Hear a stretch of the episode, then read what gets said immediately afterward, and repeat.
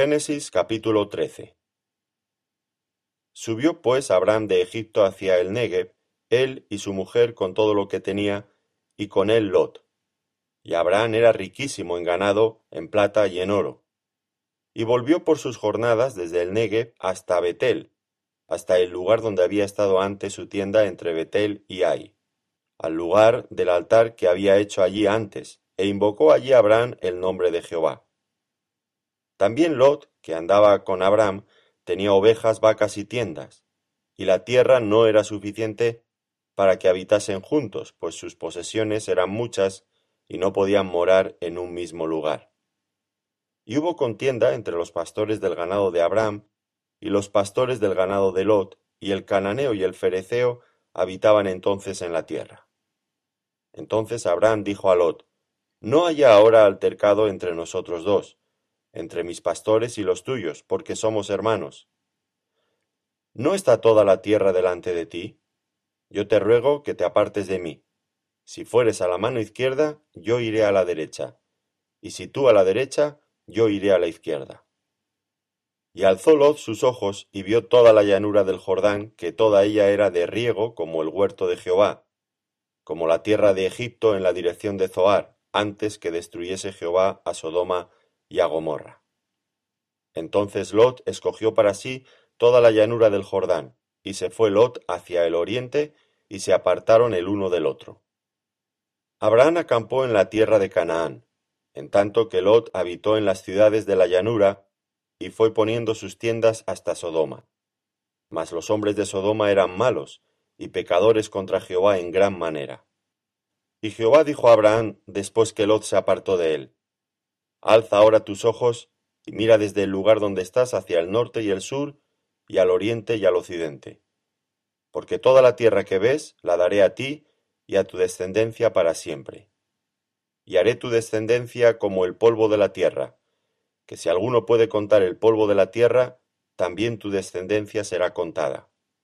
Levántate, ve por la tierra a lo largo de ella y a su ancho, porque a ti la daré. Abraham pues, removiendo su tienda, vino y moró en el encinar de Manré, que está en Hebrón, y edificó allí altar a Jehová. Génesis capítulo 14. Aconteció en los días de Anrafel, rey de Sinar, Arioc, rey de Elasar, Kedorlaomer, rey de Elam, y Tidal, rey de Goim, que éstos hicieron guerra contra Vera, rey de Sodoma, contra Birsa, rey de Gomorra, contra Sinab, rey de Adma, contra Semeber, rey de Zeboim, y contra el rey de Bela, la cual es Zoar. Todos estos se juntaron en el valle de Sidim, que es el mar salado. Doce años habían servido a Kedorlaomer, y en el decimotercero se rebelaron. Y en el año decimocuarto Vino Kedorlaomer y los reyes que estaban de su parte, y derrotaron a los refaitas en Astarot Carnaim, a los zucitas en Am, a los emitas en Sabe Kiriataim, y a los soreos en el monte de Seir, hasta la llanura de Parán, que está junto al desierto. Y volvieron y vinieron a Enmispat, que es Cades, y devastaron todo el país de los amalecitas, y también al amorreo que habitaba en Acezontamar, y salieron el rey de Sodoma, el rey de Gomorra, el rey de Azma, el rey de Zeboim, y el rey de Bela, que es Zoar, y ordenaron contra ellos batalla en el valle de Sidim. Esto es, contra Kedorlaomer, rey de Elam, Tidal, rey de Goim, Anrafel, rey de Sinar, y Arioc, rey de Elasar, cuatro reyes contra cinco. Y el valle de Sidim estaba lleno de pozos de asfalto, y cuando huyeron el rey de Sodoma y el de Gomorra, algunos cayeron allí, y los demás huyeron al monte. Y tomaron toda la riqueza de Sodoma y de Gomorra, y todas sus provisiones, y se fueron. Tomaron también a Lot, hijo del hermano de Abraham, que moraba en Sodoma, y sus bienes, y se fueron. Y vino uno de los que escaparon, y lo anunció a Abraham el hebreo, que habitaba en el encinar de Manre, el amorreo, hermano de Escol y hermano de Aner, los cuales eran aliados de Abraham. Oyó Abraham que su pariente estaba prisionero y armó a sus criados, los nacidos en su casa, trescientos dieciocho, y los siguió hasta Dan. Y cayó sobre ellos de noche, él y sus siervos, y les atacó, y les fue siguiendo hasta Oba, al norte de Damasco. y recobró todos los bienes, y también a Lot su pariente y sus bienes, y a las mujeres y demás gente. Cuando volvía de la derrota de Kedorlaomer y de los reyes que con él estaban, salió el rey de Sodoma a recibirlo al valle de Sabe, que es el valle del rey. Entonces Melquisedec, rey de Salem y sacerdote del Dios Altísimo, sacó pan y vino, y le bendijo diciendo, Bendito sea Abraham del Dios Altísimo, creador de los cielos y de la tierra, y bendito sea el Dios Altísimo que entregó tus enemigos en tu mano. Y le dio Abraham los diezmos de todo. Entonces el rey de Sodoma dijo a Abraham, Dame las personas y toma para ti los bienes. Y respondió Abraham al rey de Sodoma, He alzado mi mano a Jehová Dios Altísimo, creador de los cielos y de la tierra, que desde un hilo hasta una correa de calzado nada tomaré de todo lo que es tuyo, para que no digas, yo enriquecí a Abraham, excepto solamente lo que comieron los jóvenes y la parte de los varones que fueron conmigo, Aner, Escol y Manre, los cuales tomarán su parte. Génesis capítulo 15. Después de estas cosas vino la palabra de Jehová a Abraham en visión diciendo, No temas, Abraham, yo soy tu escudo y tu galardón será sobremanera grande. Y respondió Abraham, Señor Jehová, ¿qué me darás siendo así que ando sin hijo y el mayordomo de mi casa es ese Damasceno Eliezer? Dijo también Abraham, Mira que no me has dado prole, y aquí que será mi heredero un esclavo nacido en mi casa. Luego vino a él palabra de Jehová diciendo, No te heredará éste, sino un hijo tuyo será el que te heredará.